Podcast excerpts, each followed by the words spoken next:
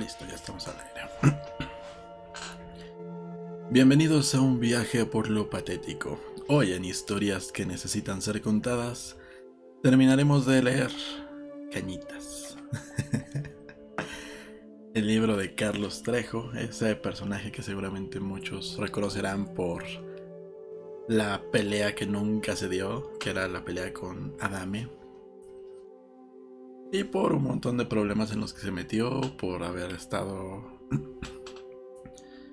Eh, creo que había una esquizofrénica que, que, según estaba poseída y estaban ahí poniéndola en peligro. no sé bien cómo estuvo, yo no, yo no me enteré bien del chisme, yo solo repito lo que... lo que dijeron. Vamos con la segunda parte y la parte final de esta, bueno, en transmisión sería la tercera parte, pero en el libro es la segunda parte. Y vamos a ver qué, dice este señor. Un día después, transcurrían los días muy lentamente. Mi depresión era agónica y muy dolorosa. No podía creer todo lo que había vivido y aún esperaba ver a Sofía entrar a la casa de un momento a otro. Pero estaba consciente de que esto jamás volvería a suceder. ¿Por qué? No entendía cómo era posible que alguien que estuvo tan cerca de mí y de mis hijos se hallara entonces tan lejos y que jamás volvería a verla. Mi depresión era grande y por un tiempo me olvidé de mis hijos y me encerré en mí mismo. Solo ellos con sus palabras pudieron ayudarme a salir de ese aislamiento. Pasaba todo el día en la capilla de la casa, donde fueron colocadas las cenizas de Sofía para estar con ella y sentir su presencia. La necesitaba tanto. Dios mío. Un día, al entrar en la capilla, vi a mi hija hablando con su mamá. No era la primera vez que esto ocurría, pero no le había dado la debida importancia. La escuché platicar y sentí como si un balde de agua fría me cayera encima. Me di cuenta de que no nada más sufría yo, sino que ellos también se sentían solos y necesitaban de mí para superarla esa gran pérdida. Y casi me fui de espaldas cuando el rosario que estaba colgado sobre las cenizas empezó a menearse de lado a lado, como si contestara cada una de las preguntas de la niña. Noté que la temperatura bajó un poco y eso llamó poderosamente mi atención, pues era un día caluroso. No puedo explicar lo que sentí. Necesitaba hallar una razón lógica para lo que mis ojos veían y me acerqué a fin de, de averiguar si alguna corriente de aire causaba el fenómeno. Pero la ventana estaba cerrada y no había corrientes de aire. Por un momento Tontamente pensé que temblaba y miré la lámpara. También miré los objetos que nos rodeaban.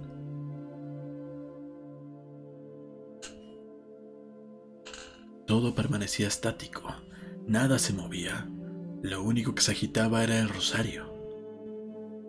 No logré encontrar explicación alguna y llegué a creer que el dolor me estaba volviendo loco. Aquello no podía estar pasando. Debía existir alguna explicación, era imposible, sí, pero real.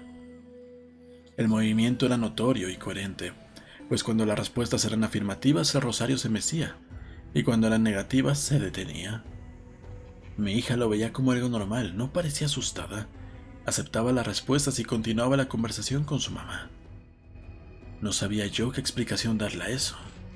Necesitaba ayuda y pensé que la persona indicada era Daniel, un psíquico que conocí tiempo atrás y que nunca mencioné en todas las historias anteriores. No le di más vueltas. Llamé y le conté a grandes rasgos lo que había pasado. No pareció sorprenderse, conocía la historia de la casa y me dijo que esperaba algo así. Le pedí que investigáramos juntos lo que allí ocurría.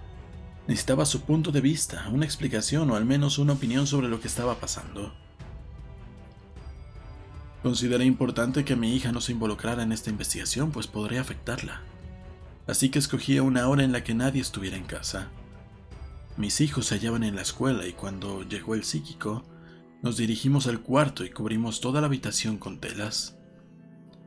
Retiramos cada una de las veladoras y objetos y cerramos herméticamente la ventana, con intención de que nada que estuviera en la habitación pudiera estar provocando que el rosario se moviera o aparentara moverse. Revisamos cuidadosamente el recinto entero para comprobar que no hubiera corrientes de aire, vibraciones o calor. Todo estaba en orden. En el lugar no parecía haber nada fuera de lo normal. Porque no había nada fuera de lo normal. Comenzamos la investigación. Me senté en la silla que estaba frente a las cenizas de Sofía y con cierto temor comencé a hablar esperando una respuesta. Pregunté. ¿Existe Dios? Y sin explicación aparente, Rosario se movió de lado a lado. Me había contestado que sí. Estaba sorprendido. Una vez más, la temperatura descendió un poco. La atmósfera era un tanto densa, pero esta vez no tuve miedo. Era como estar con Sofía, pero en forma y circunstancias distintas. Sofía regresó en forma de fichas, como Alf. Cuando Rosario terminó de moverse de un lado a otro, ante la primera pregunta, miré el psíquico y su rostro había sufrido una transformación. Se veía asustado. Él, que siempre se mostraba tranquilo y me decía que no tuviera temor, parecía atemorizado. Yo, además de asombrado, sentía a la vez una extraña alegría y una extraña tristeza. El Rosario respondió en forma coherente a cada una de las preguntas que hice. Esto los tenía muy sorprendidos. Continuamos la investigación a lo largo de varios días. Las preguntas fueron variadas y para mí las más significativas son, ¿hay otras personas contigo? Sí. ¿Fuiste tú la persona que vi la noche anterior? Sí. Estaba seguro de que se trataba de ella. Había estado... había estado junto a mí. La segunda respuesta no me quedó duda. ¿Existe la vida después de la vida?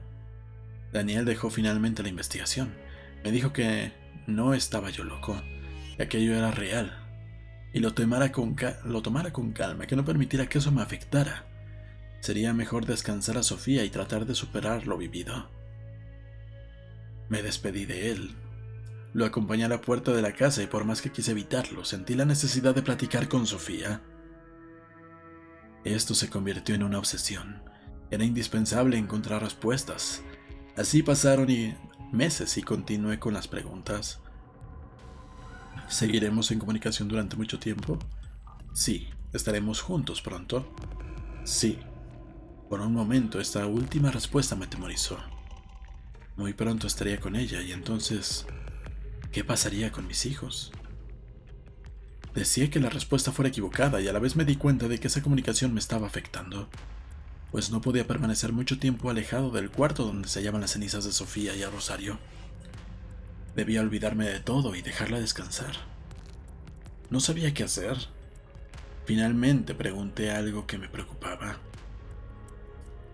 El ente está aquí en la casa. Increíblemente, la respuesta fue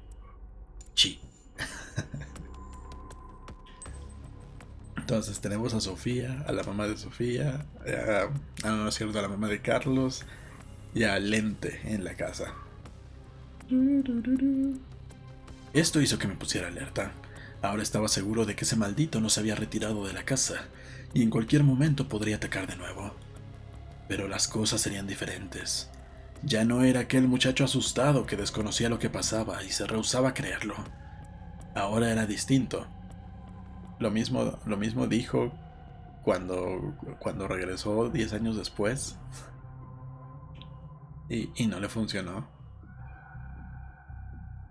Ahora era distinto, había madurado y aprendido los golpes de la vida. Necesitaba prepararme para cuando llegara el momento.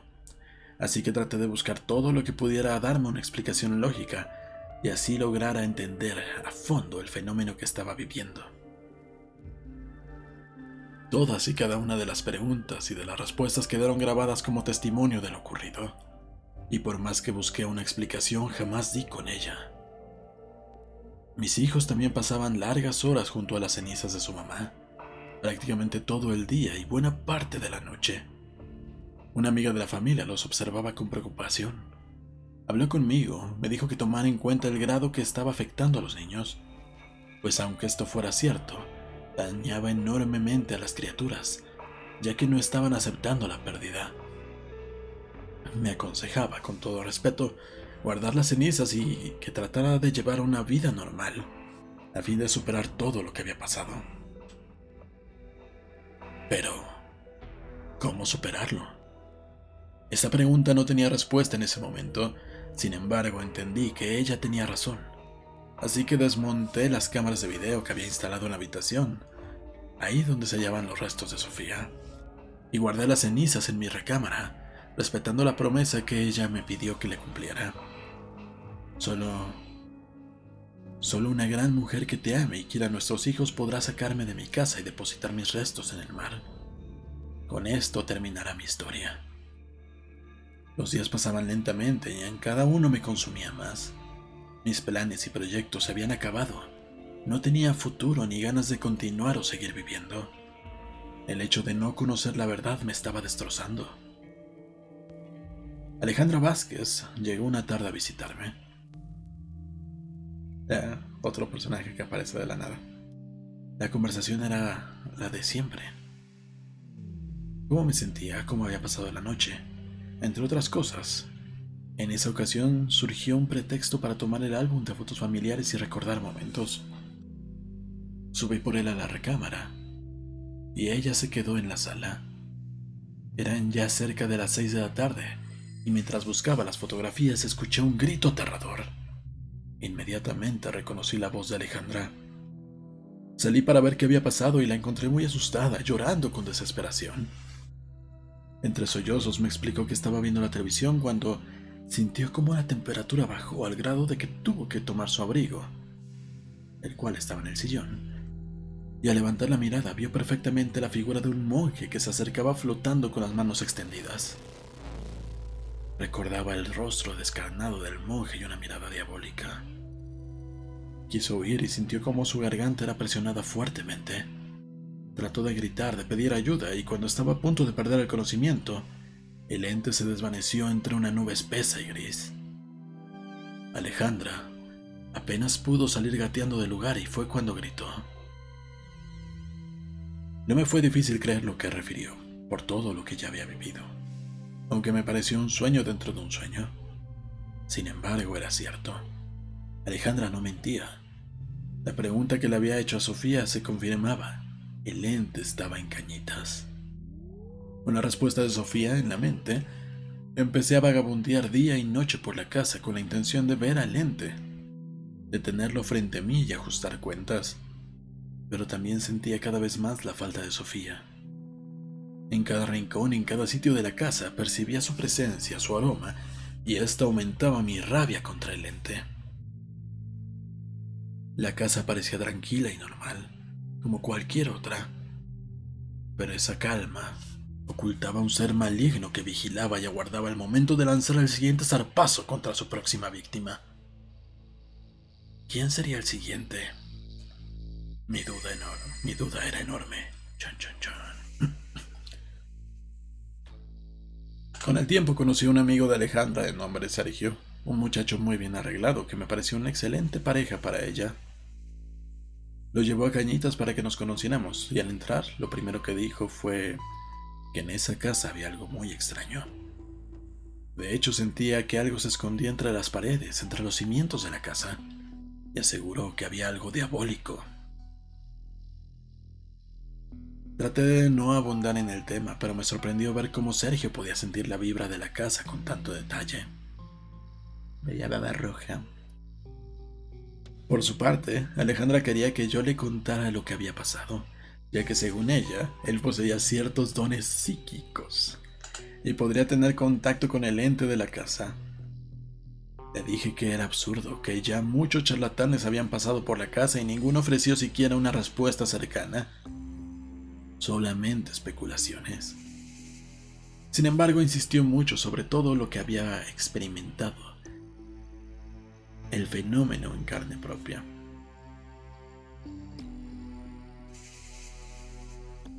Una y otra vez me suplicó que le diera a Sergio la oportunidad de hacer un intento por entrar en contacto con el ente. Solo pedía una noche para que Sergio entrara en trance y se viera qué podía pasar. Ante tanta insistencia, finalmente acepté. Dos noches después, Sergio, Alejandra y una amiga de nombre Nancy, que apareció también de la nada, se presentaron. Nancy ya había escuchado del caso y para ella estar en la casa era súper emocionante. Sergio empezó a llamar al ente y durante varios minutos no pasó nada. Pero después de un rato, Sergio empezó a hablar muy raro y en otro idioma. Estábamos asustadísimos ya que su voz era muy diferente y de pronto sus facciones cambiaron de manera dramática. La imagen de Manuel acudió a mi mente. Era como estar reviviendo todo, pero en este caso se trataba de otra persona. De pronto, Sergio estaba luchando con algo dentro de sí mismo como si tratara de quitarse de encima a alguien.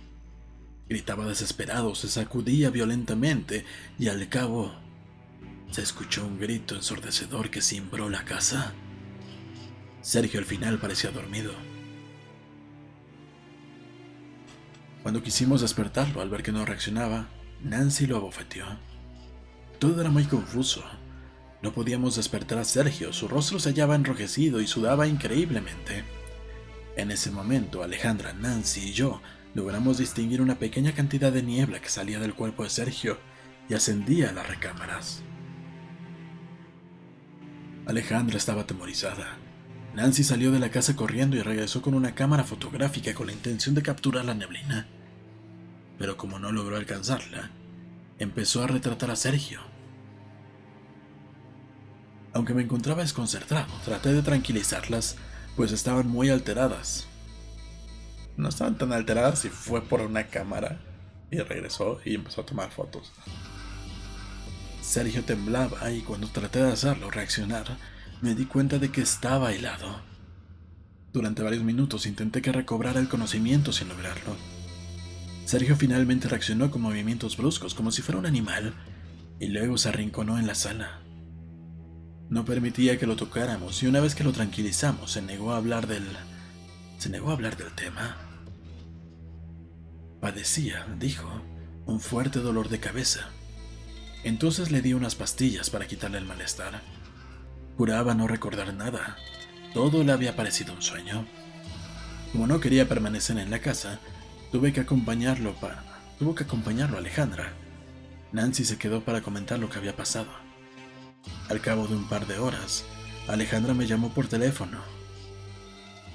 Muy alterada me dijo que se encontraba en un hospital del Seguro Social con Sergio. Su dolor de cabeza había aumentado enormemente al grado que no podía ver ni escuchar. Le pedí la dirección del hospital y me dijo que le permitiera un momento. Me preocupó mucho escucharla gritar, pues no sabía qué estaba pasando. Le hablaba por el aparato y no obtenía respuesta, hasta que una voz masculina contestó. Dijo que era el doctor de guardia y que fuera al hospital IMSS de Azcapotzalco. Preguntó si era amigo de las personas que estaban ahí. Mi vez. Pregunté qué pasaba. La respuesta me lastimó los oídos.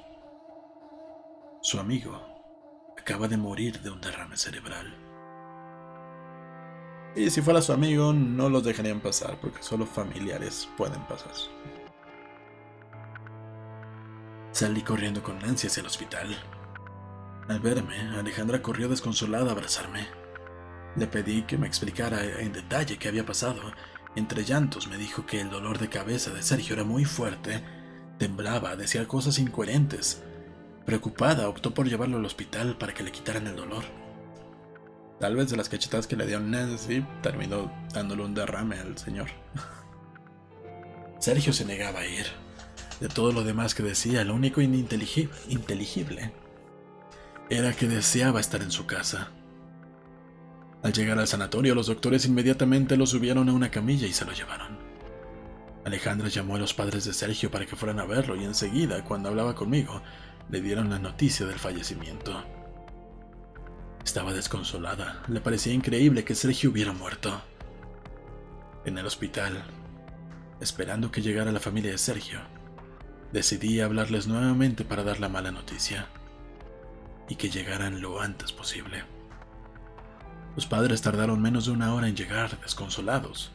Los hermanos y otros familiares lloraban. Debían hacer los arreglos para llevarse el cuerpo. Y en cuanto vieron a los médicos que lo atendieron, inmediatamente los bombardearon con preguntas. ¿Qué había pasado? ¿De qué falleció? ¿Por qué no hicieron nada para salvarlo? Los médicos se mostraban desconcertados, no sabían qué decir. La madre de Sergio no daba crédito a lo ocurrido. El sepelio de Sergio me dejó más dudas. Necesitaba aclararlas ya. Sabía y sentía que algo pasaba dentro de mí. Un cambio que no podía descifrar estaba cerca. Lo que no sospechaba era que el cambio modificaría mi vida para siempre. Y a partir de ese momento empezó a comprarse chalequitos, ponerse guantes de motociclista para, para estar en lugares cerrados. Esos guantes que te tienes que quitar y te los pones nada más cuando te subes a la moto. y ya saben cómo, cómo es él. Y bueno, aquí vienen unas fotos que ahorita se las voy a enseñar. Porque pues había que rellenar páginas, ¿no?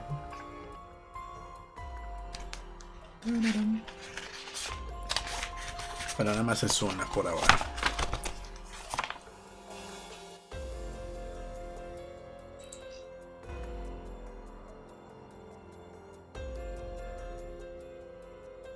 La foto del tal Sergio. Fotografía oportunamente tomada por Nancy donde se ve Sergio poseído. No lo sé, yo lo veo durmiendo, no lo veo muy poseído que digamos.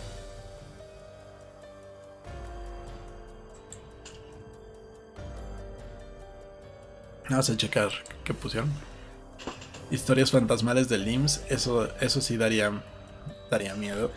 Una vez, eh, creo que les platiqué que yo estaba escuchando justamente historias que contaban enfermeras y yo estaba haciendo ejercicio, porque normalmente para, para mí, para ocupar de ruido de fondo, escucho historias de terror. Esto es algo que empecé a hacer hace como un año.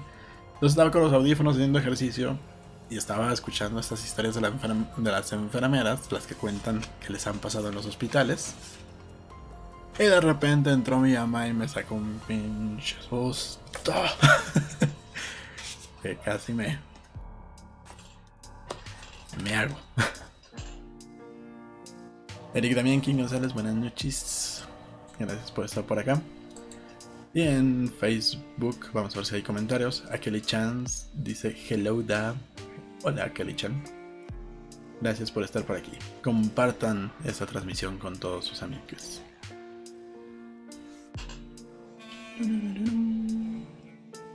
Vamos a seguirle en lo que llegan más comentarios. La tumba. El coraje que me habitaba crecía cada vez más, y la angustia por todo lo vivido era fuerte. Estaba consciente de que tenía que superar esos momentos tan difíciles, pero ¿cómo? La pregunta fue respondida cuando regresaba a casa. Abdala, un buen amigo que había ido a visitarme, otro nombre que sale de la nada, Abdala. Abdala, un buen amigo que había ido a visitarme, me vio muy mal no era para menos, pues padecía una depresión muy fuerte. Abdala, tratando de ayudarme, me visitaba cada vez con más frecuencia y platicábamos sobre lo que había pasado. Durante muchas horas a lo largo de varios días me brindó su apoyo y un día me invitó a salir de viaje con él para ver si lograba ubicarme. Yo no quería separarme de mi hogar, pero sin darme oportunidad de seguir poniendo pretextos, se ofreció a pagar todos los gastos y me hizo ver que no tenía caso que permaneciera en México, mucho menos en Cañitas. Mis hijos además sufrían demasiado independientemente de todo lo vivido. Esa era mi realidad, mi única realidad. Sabiendo que Abdala tenía toda la razón, acepté viajar y aprovechando el apoyo que me brindaba, porque claro, gratis hasta las patadas, aprovechando el apoyo que me brindaba, y así tal vez lograría poner mis ideas en claro. Pedí a mi tía María que se quedara con mis hijos. Ella me dio su bendición y, y me dijo que rezaría para que me encontrara a mí mismo. Con el alma hecha pedazos, el 20 de septiembre de 1993, partía la isla de Cuba.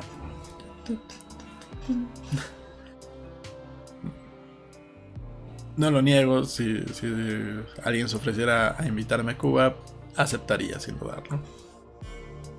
Con todos los gastos pagados, uff, más.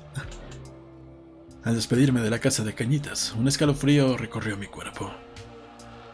Como si la casa me dijera que muy pronto estaríamos de nuevo frente a frente. Desde el avión miré a México. Me pareció tan pequeño como mi propia vida. Por su parte, Abdallah se esforzaba en apoyarme y darme fuerzas. Jamás hubiera imaginado que él se convertiría en el mejor amigo que pude encontrar en ese momento. Abdallah daba su amistad sin pedir nada a cambio. Escuchaba mi historia con mucho respeto e interés, aunque no lograba ocultar su incredulidad y repetía lo que antes me habían dicho muchos. Todo lo que me cuentas es increíble, Carlos. Pero eres un timador, nadie te cree. Digo, es realmente increíble. Te sugiero que, como terapia, lo escribas. Si lo sigues platicando, muy poca gente o nadie te lo va a creer.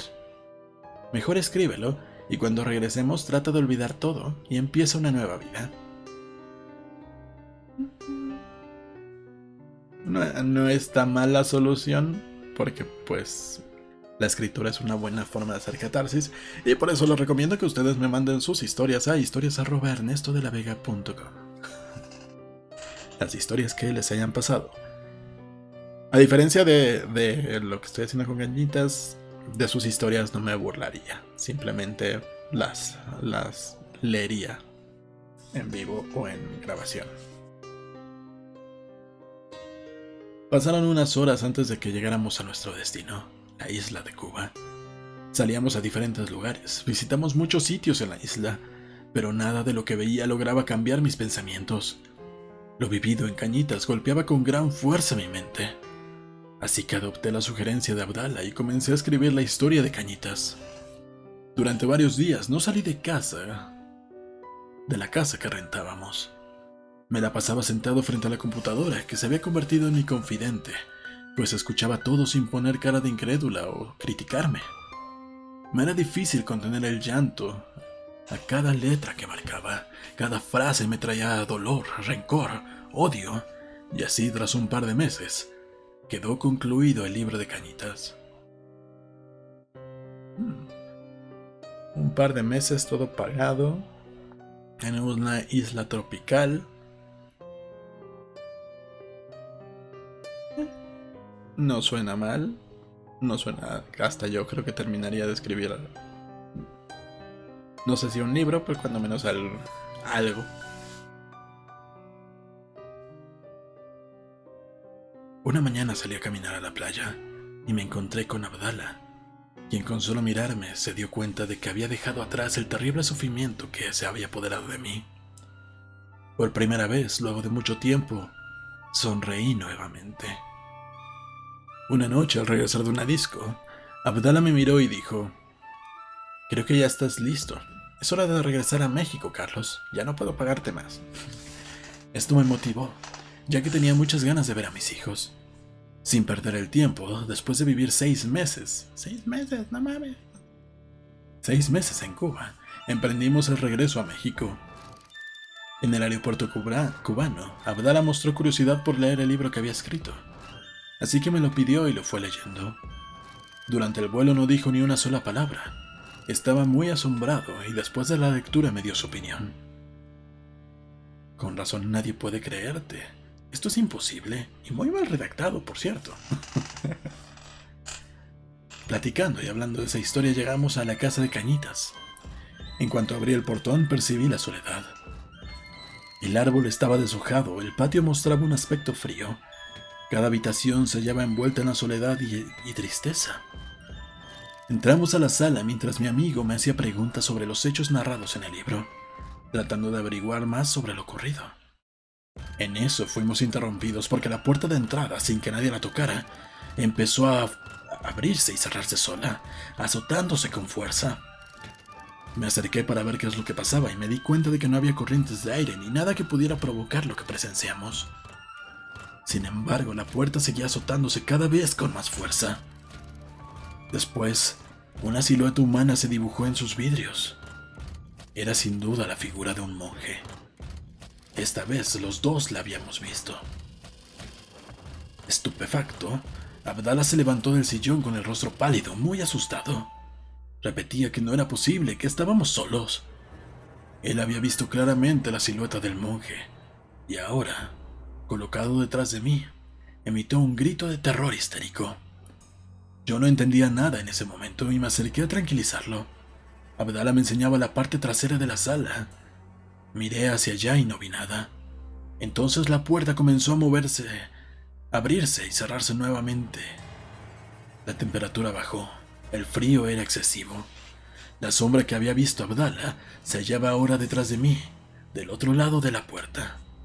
Y pude verla. Fue tanta mi rabia que me acerqué a la puerta y la detuve con la mano. Estábamos frente a frente. Solo un vidrio nos separaba. A punto de abrir la puerta en su totalidad, dije.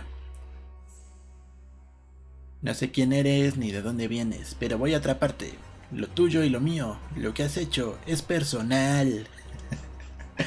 Me la vas a pagar, maldito, te lo juro. Me lo imagino totalmente a, a Carlos Trejo diciendo eso.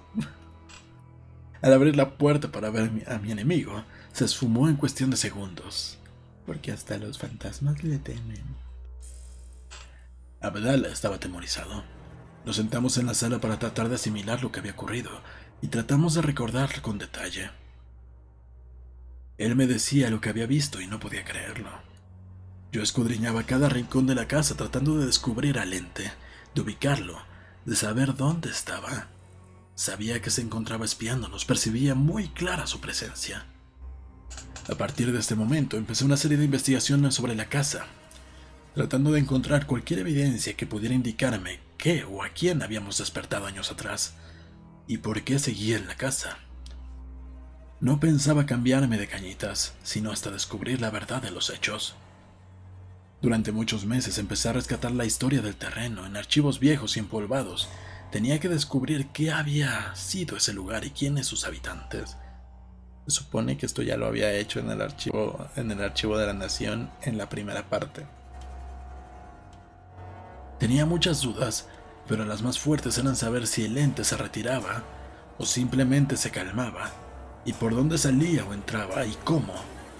Pensé en realizar un experimento que consistía en rentar la parte de arriba de la casa, cuidando que las personas que alquilaran no tuvieran contacto con nadie que, conociera la historia. Puse el anuncio del periódico El Universal en el aviso oportuno. Pasaron varios días y llegaron a la casa algunas personas con la intención de rentar. Varias semanas después encontré a las personas indicadas.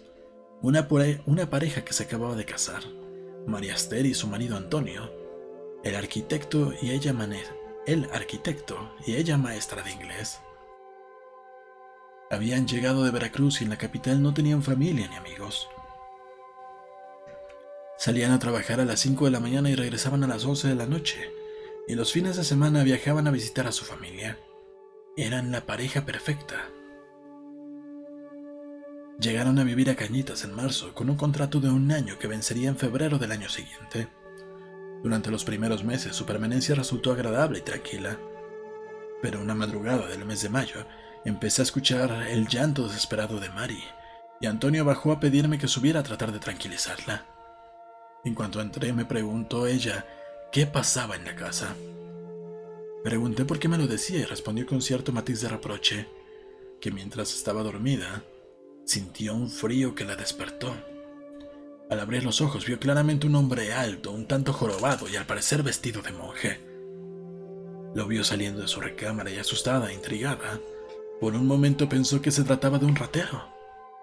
Inmediatamente trató de despertar a su marido, pero él no se levantó, así que ella decidió caminar hacia la sala para tratar de sorprender al ratero. En la estancia se asustó al no ver a nadie, y en eso el estéreo comenzó a funcionar solo y ella sintió a sus espaldas la presencia de alguien. Al darse la vuelta se encontró con unos ojos enrojecidos y una mueca aterradora.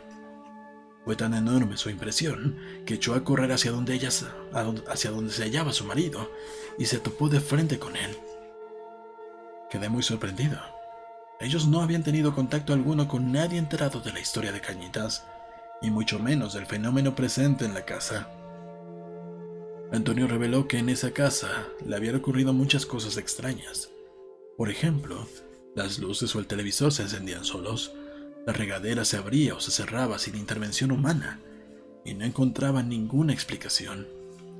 La pareja estaba tan perturbada y aterrorizada que decidieron dejar el departamento nueve meses antes de que venciera el contrato de arrendamiento. En tal situación, decidí volver a los archivos de la Nación a investigar a fondo qué había en esa propiedad. Hallé documentos que registraban túneles debajo de la casa y puedo asegurar que más demoré en encontrar esos papeles que en ponerme en excavar el patio. Para localizar todos los túneles descritos. Una vez cuando movíamos la tierra, la pala topó con una gran losa, al parecer de concreto, y al quitarla salió un fuerte olor a humedad. Obvio. Según Segundos después, en cuanto se disipó el polvo, Abdala y yo descendimos entre telarañas y lodos. La estructura estaba muy dañada y era evidente que antes de mí habían entrado otras personas.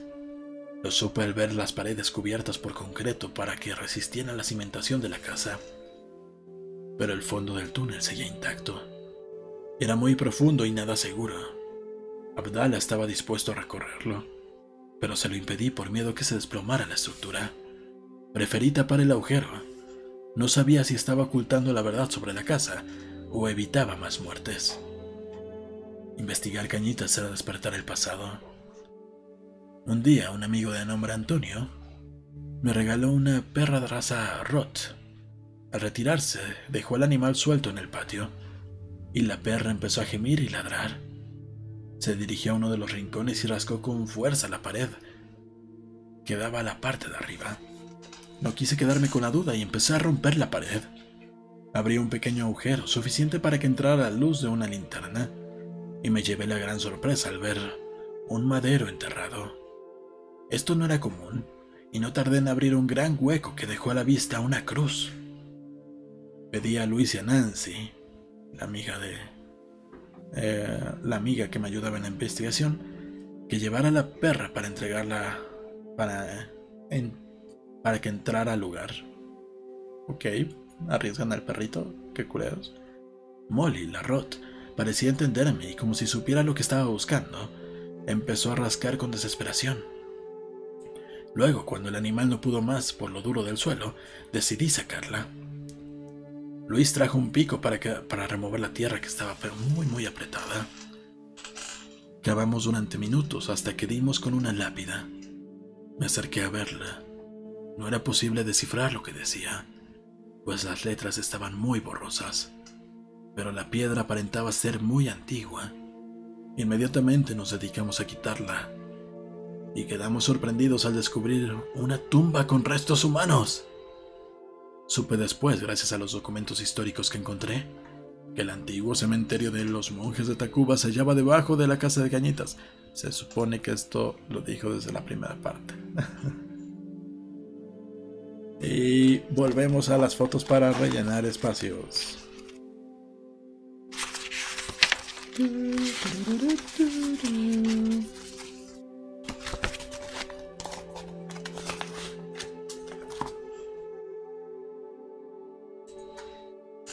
Dice, fotografía tomada al romper la pared. Miren, rompí una pared. Como una persona psicótica haría.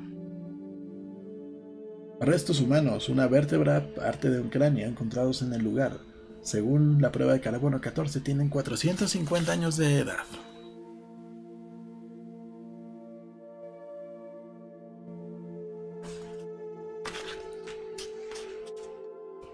Aquí están más fotos de los huesitos.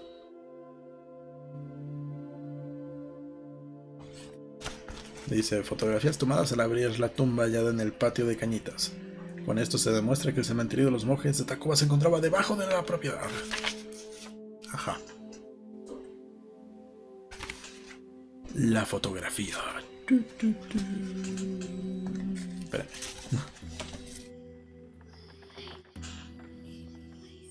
El cementerio de los... Ah, esperen, iba a leer los comentarios, a ver qué dijeron. Bueno, en Facebook nadie dijo nada. Cosa rara, Em, esa, esa foto era claramente un individuo poseído. Es tan obvio porque no es necesario explicar por qué. El comercial fue de infertilidad. Rabo Rabo dice Oliwi. Oliwi. Ya estamos a punto de acabar. Nos falta esto. Como 10 páginas.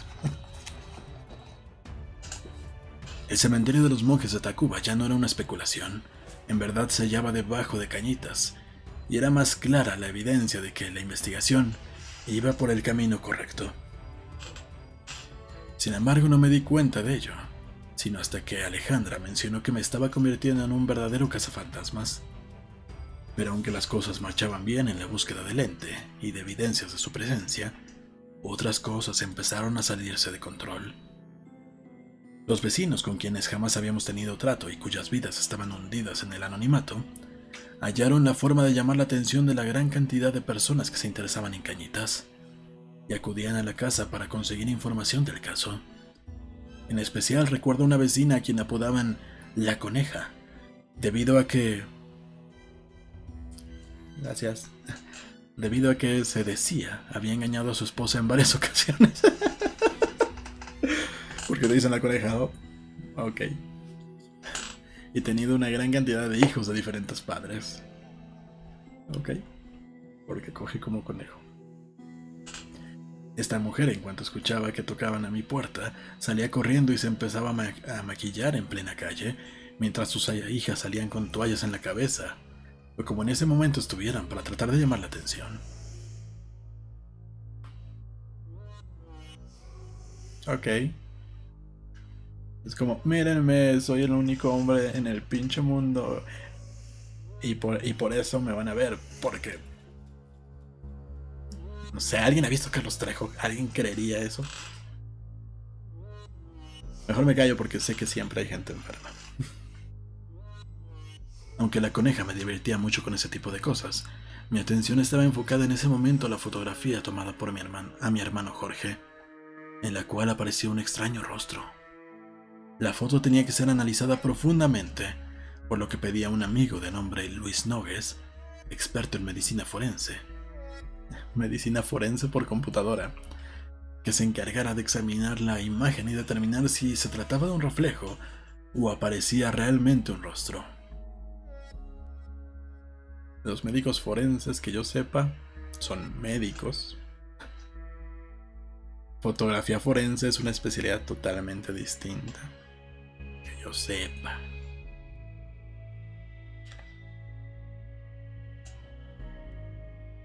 Pero bueno. Le mandé la fotografía por computadora y al abrir el archivo dijo que efectivamente parecía haber un rostro pero debería analizar el documento con precisión. Así que me pidió el original y el negativo, además de fotografías de todas las personas relacionadas con la casa.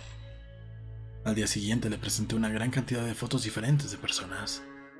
Luis las escaneó a fin de buscar puntos de concordancia con la imagen del fantasma, pero la cual señaló y determinó de punto a punto dónde comenzaba y terminaba cada parte del rostro, cejas, nariz, mentón, frente, cabello, etc.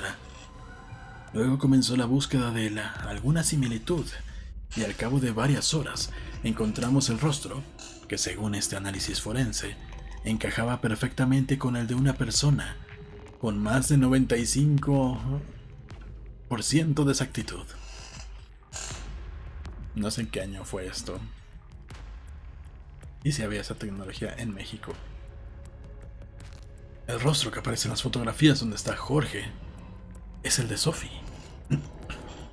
Era imposible, Sofía había muerto un mes antes de que se tomara la fotografía.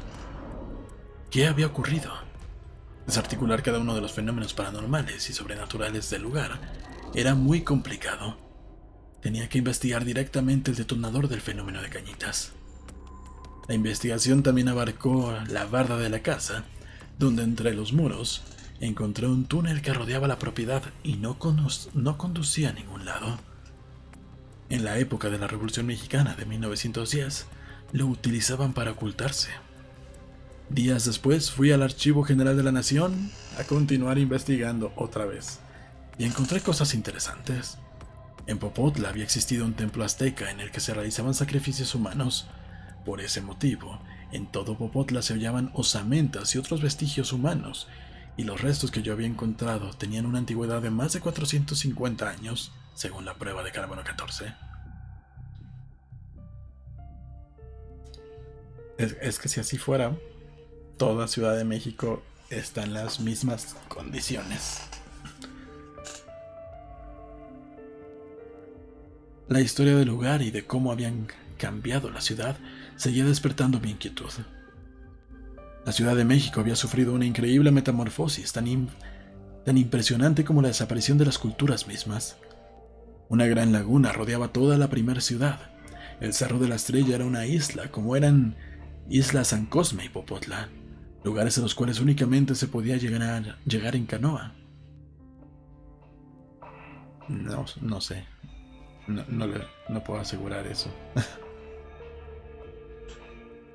Pero si alguien sabe, díganme si esto es correcto o no, por favor. En cuanto a los hechos de Cañitas, aunque había encontrado yo muchas cosas lógicas, el fenómeno era real y muy escurridizo. Aparecía cuando menos lo imaginábamos, era inteligente y se presentaba ante personas que no lo esperaban. No esperen, según yo, en el Museo de Historia Natural. Creo que sí fue ahí. O en el del Templo Mayor. En uno de esos dos estaban está una representación de cómo era la Ciudad de México. México o antes de Y la parte de Escaposalco, que es donde está Popotla, no era una isla. Según, si no mal recuerdo. Pero pueden desmentirme en cualquier momento. En cuanto a los hechos de Cañitas, aunque había encontrado yo muchas cosas lógicas, el fenómeno era real y muy escurridizo. Aparecía cuando menos lo imaginábamos, era inteligente, se presentaba ante personas que no lo esperaban. Cuando todo aparentaba estar tranquilo, el fenómeno se manifestaba. Tenía que precisar el sitio del cual salían las apariciones o manifestaciones. Tenía que existir un punto que funcionara como receptor para el ente. Siento que este ente es como un exhibicionista que, de repente llega hacia, mira, esa persona no se lo espera. Se abre la gabardina y ahí, oh no, está encuadrado. Así me imagino el ente en este momento, así, oh sí, soy un monje.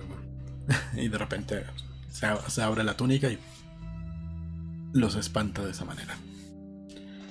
El día de mi cumpleaños, 21 de julio, salí a comer con mis hijos, pues ellos habían insistido en que estuviéramos solos. Al volver a casa me encontré que aunque Alejandra, Antonio, Abdala, Nancy y otros amigos habían organizado una fiesta sorpresa, fue una velada muy agradable hasta que llegó un amigo llamado un amigo de Antonio llamado Memo. A Memo se le pasaron las copas y empezó a retar al ente, lo cual me recordó a años a lo que años atrás había sucedido con Polo. Me puse muy nervioso pensando que podría presentarse alguna situación incómoda.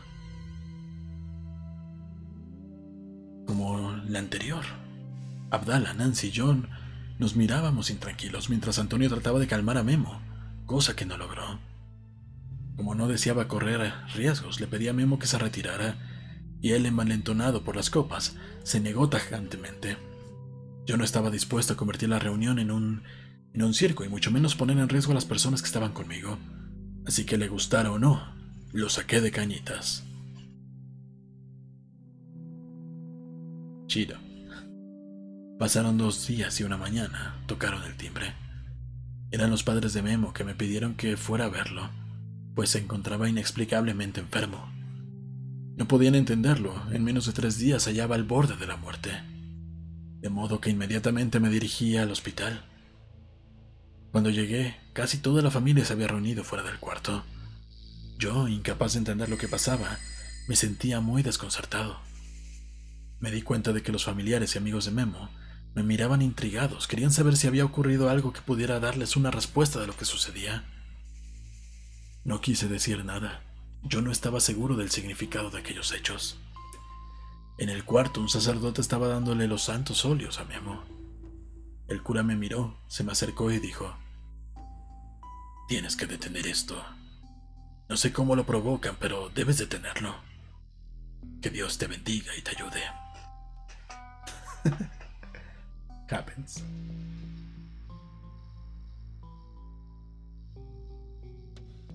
Eh, sale totalmente de lo creíble, pero bueno. Me dio la bendición y se fue. Quedé solo con Memo y su aspecto me sorprendió mucho.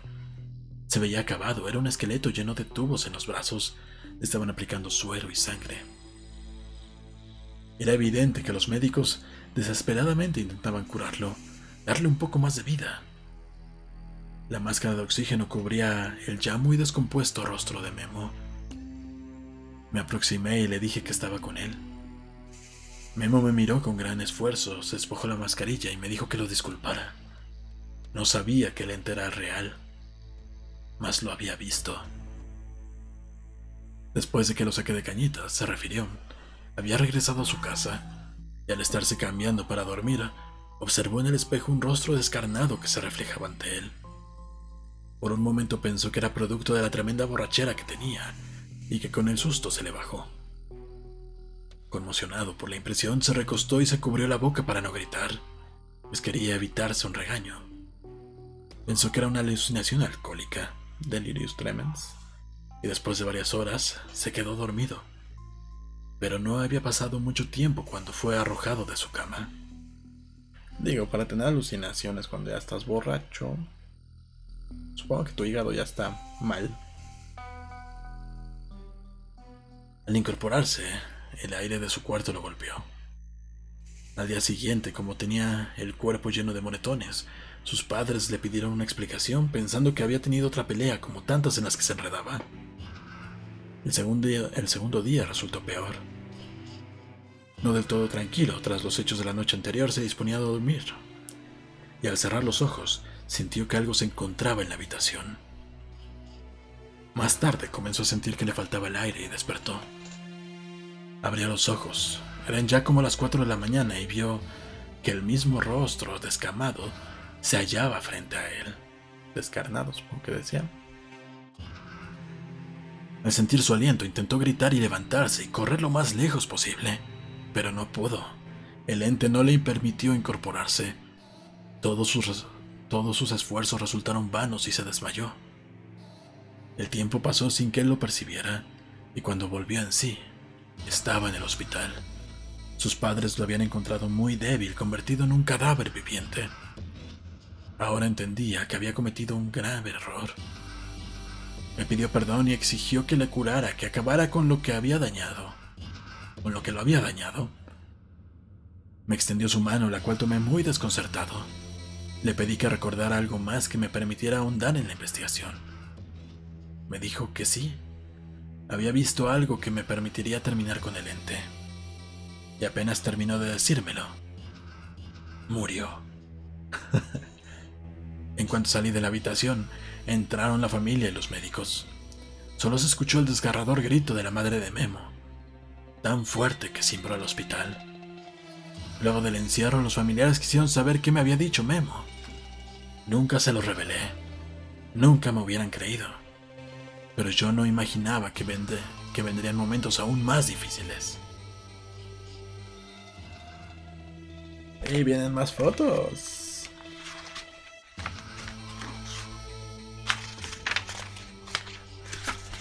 Las fotitos. Aquí dice, en el recuadro superior, al lado del hombro de Jorge, puede observarse el rostro de Sophie. El parecido del espectro con la fotografía de Sophie es increíble. Uy, sí, se parece muchísimo.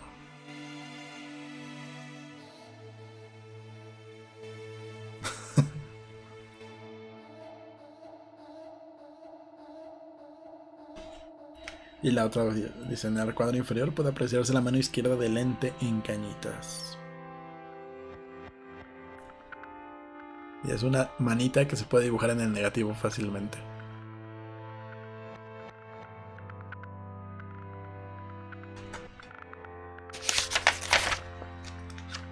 Imagen de la Ciudad de México donde señala la isla de Popotla.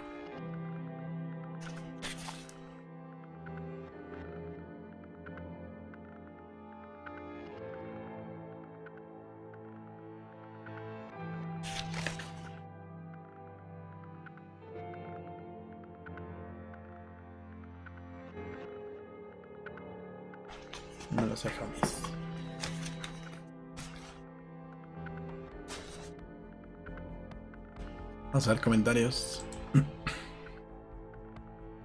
Oli dice Rau Rau. Ah. Fan Chapa dice, Oli, aún no termino la primera y segunda parte, pero ¿qué rayos vas a escuchar? Vamos a escuchar. ya ahorita ya es, ya, ya terminó toda la historia. Em, en Facebook ahora no hay nadie, qué raro.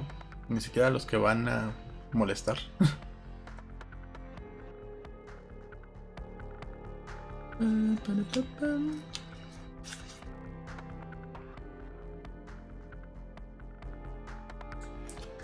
Vamos con la última parte.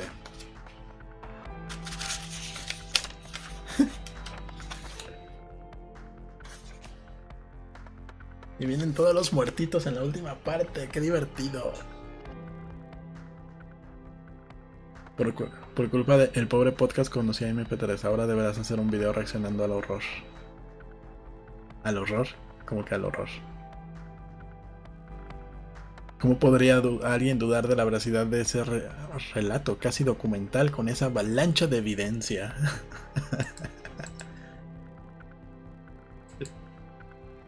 Postman. Daniel, uno de los protagonistas de la historia de Cañitas, fue a visitarme al enterarse de la muerte de Memo. Lo acompañaba su novia, Yuri, que no sabía nada de la casa, y mucho menos de la historia. Luego de varias horas, ella pidió permiso para entrar al baño y así lo hizo. Poco después la escuchamos gritar desesperada y subimos corriendo. Escuchamos como si algo golpeara las paredes del baño mientras Yuri gritaba. Daniel rompió un vidrio y pudimos asomarnos al interior. Vimos cómo alguien o algo azotaba a su novia contra la pared con intención de lastimarla. Daniel se alejó de la puerta asustado y como ella gritaba aterrorizada abrí la, la puerta para sacarla. La bajé cargándola y la recosté en la cama de la habitación de abajo. Tenía los ojos en blanco y su garganta empezaba a inflamarse. Se encontraría lente en la casa esperando el momento de presentarse o de cobrar otra víctima. Daniel, muy alterado, golpeaba las paredes en señal de protesta por lo que pasaba. Eh, en señal de protesta por lo que pasaba. Más porque ya había tenido contacto con el fantasma. Por mi parte, trataba de estudiar la posesión, observar todo, verificar la hora, el minuto, el segundo exacto, así como la temperatura. Era increíble, pero en vez de espantarme, un instinto natural me empujaba a calcular con frialdad el momento y manera adecuados de estudiar el fenómeno. Daniel y yo decidimos dejar dormir a Yuri, en vez de... Ey, están madreando a la morra, eh, ¿por qué no haces nada? Estoy estudiando como, como la madrean. Mal, Carlos, mal. Daniel y yo decidimos dejar de dormir a Yuri, pero dimos aviso a su casa de que se encontraba en una reunión para justificar la hora en la que llegaría y que llegaría bien madreada. Como a la una de la mañana ella empezó a recuperarse y cuando pude recoger su testimonio me dijo lo siguiente. Cuando fui al sanitario noté que una sombra se detenía detrás de la puerta. Pensé que se trataba de uno de ustedes que tocaría para que desocupara rápido el baño, pero fue muy extraño. La sombra se deslizó por debajo y se paró junto a mí. Se me acercó y sentí claramente sus manos delgadas, muy largas y delgadas. Con una me tomó del brazo y con la otra comenzó a apretarme fuertemente el cuello. No podía respirar y él comenzó a azotarme contra la pared. Desesperadamente trataba de gritar, pero no supe si me escucharon o no. Perdí el conocimiento hasta que me desperté recostada en la cama. La investigación de Cañitas me tenía muy confundido. Mientras más investigaba, más cosas aparecían y personas que nada tenían que ver con la casa eran dañadas. Caso extraño fue el de Javier Hernández, un amigo que, para no dejar su auto en la calle porque había una fiesta, y podrían rayarlo, lo guardó, lo guardó en la propiedad. Varios días dejó el coche en el patio de la casa y una noche, tras abrir el portón y estacionarlo, notó que la placa delantera se había caído. Abrió la cajuela para sacar un desarmador y regresó a acomodar la placa. Eran cerca de las 10 de la noche cuando se arrodilló para atornillar la placa y claramente sintió en la espalda como algo como de cartón al tiempo que soplaba un aire muy helado. Pensando que era yo, dio la vuelta para saludarme, pero se llevó una sorpresa cuando vio a un monje que se encontraba a medio metro de él. El monje lo observó con más de 20 segundos, que para Javier se hicieron eternos. Estaban tan asustados que no reaccionó, pero pudo ver la túnica del monje y los brazos cruzados dentro de sus ropas, la capucha echada en la cabeza. Javier lo miró de arriba abajo y en un parpadeo el monje desapareció. Javier tiró la placa del en el patio y salió corriendo a su casa. Su esposa, al verlo llegar temblando, le preguntó qué le había pasado. Y le dijo, efectivamente, algo fuera de lo normal existe en la casa de Cañitas. Describió cada segundo de lo que vivió y por supuesto, su esposa no le creyó en ese momento. Después, cuando Javier logró calmarse, le platicó todo con muchos más detalles. Su esposa lo conocía y sabía que no era capaz de mentir, así que quedó muy impresionada con esta experiencia sobrenatural de Javier. Otra noche, a punto de dormir, sonó el teléfono. Era mi hermano Jorge. Le pregunté cuál era la urgencia y él muy nervioso dijo, Carlos, me acaban de informar que Nancy se suicidó.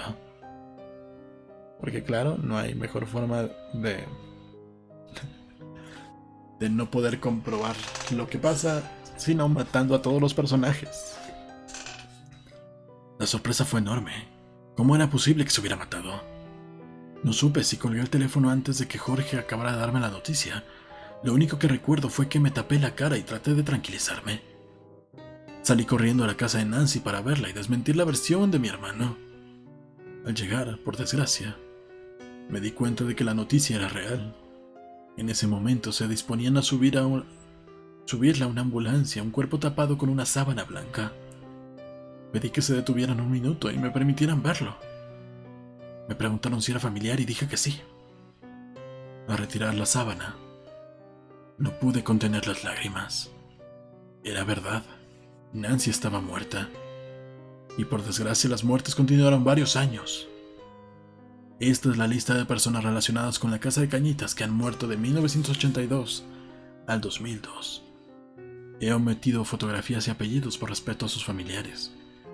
Y juro ante esas personas que no descansaré hasta terminar con esto, así me cueste la vida. Héctor. Y dice, descansen en paz, Padre Tomás, muerto después del exorcismo practicado en Cañitas. Cayó por la escalera de su templo y se desnucó, como en la película del exorcista.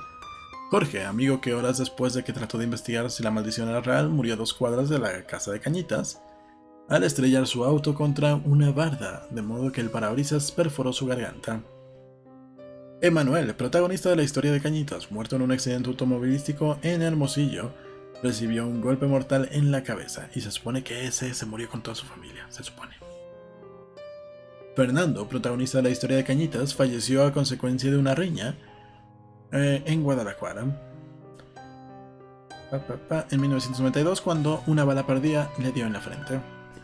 Polo, amigo que salió llorando de la casa en 1992 y mencionó que el monje había aparecido en el baño amenazando con matarlo, pareció menos de Pereció menos de una semana después al chocar con un camión que transportaba materiales y varillas, algunas de las cuales se le clavaron en el cráneo, cuando no pudo frenar su automóvil. Sofía murió en agosto de 1992 después de una terrible agonía, dejó de existir a consecuencia de un tumor cerebral. Los médicos nunca encontraron las causas verdaderas de este mal. Un tumor cerebral, esa es la causa verdadera de este mal.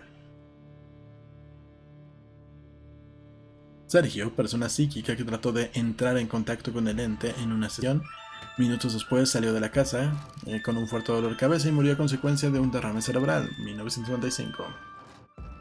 Francisco, persona que investigó en Cañitas y vio un monitor apagado. En un monitor apagado la leyenda, te voy a meter infeliz. Murió al salirse su auto de la carretera y desplomarse en un acantilado en el 96. Memo murió en mayo de 1996 por causas extrañas. Tres días antes de su muerte estuvo retando al ente de cañitas. Vamos a rentar aquí al ente de cañitas. Miguel, amigo que visitó la casa de Cañitas con intención de saludarme. Extrañamente, la puerta de Cañitas se abrió sin que hubiese nadie.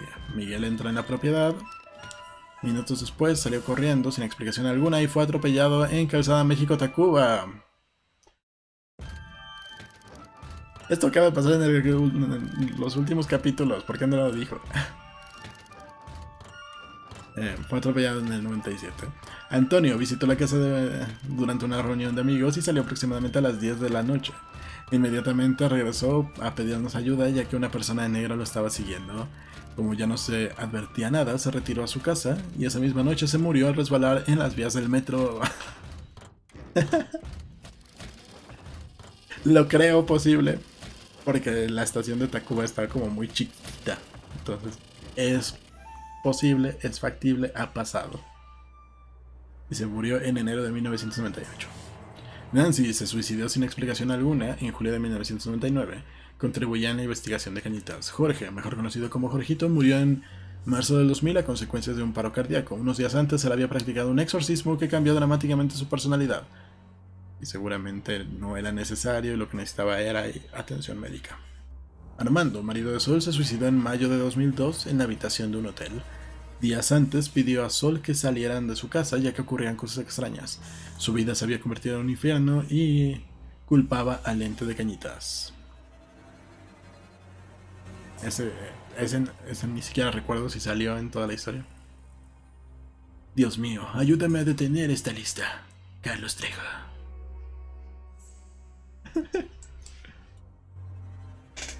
ah. Eh, Carla Pio dice, a cualquier video de ella es algo muy raro. Lo haría con todo gusto, pero a MP3 es... Eh, MP3 y su esposo se caracterizan por algo muy eh, muy ojete de su parte, que es cualquier persona que reacciona a sus videos o que haga contenidos o que les haga alguna crítica, lo, les, ponen, les ponen strikes ellos y, buscan tirarles los canales. Ya se lo han hecho un chingo. Pero si quieres escuchar el contenido P3, eh, gente que critica al contenido P3, te recomiendo que vayan a eh, la jiribilla a los, con los chicos de Malcriados que tienen, que tienen su podcast. Malcriados 2. no sé qué. Ellos hablan de IMP3 y de muchos fenómenos de, este universo extraño del internet. Mm, también que o sea que veamos todos juntos un, un video de IMP3 y reaccionamos al unísono a ese horror que en palabras de Pobre Podcast evoca a la obra de Cronenberg. Sí, esa persona es fea por fuera y por dentro. O cuando menos así lo aparentan en internet. Y, y ya, vámonos. Mientras tanto, en Facebook, nada. Hmm. Pero bueno. Nada más nos aventamos una hora con 10 minutitos. Vamos bien, creo yo. Díganme si... Bueno, ya sé más o menos qué otro libro les voy a leer. ¿Estas muertes parecen de destino final? Sí. Dice, malditos, los odio, no me encantan, gracias. Eh, Pero bueno. Mándenme historias, las historias que les hayan sucedido o que hayan salido de su creatividad a historias y en unos días voy a hacer unos en vivos leyendo algunas otras. Estaba pensando si, si lo aceptan así porque todo depende de que la gente lo quiera ver hacer algunas de las historias así en vivo, pero mezclar como un par de cuentos buenos y ya después meternos a algún, algún libro malo, demasiado comercial, digámoslo así. Pero ustedes digan qué opinan. Déjenlo en los comentarios porque esto ya se acabó. Muchas gracias por haberme acompañado. Nos vemos en no tengo idea cuándo, porque ya me mandaron el siguiente proyecto. Ayo.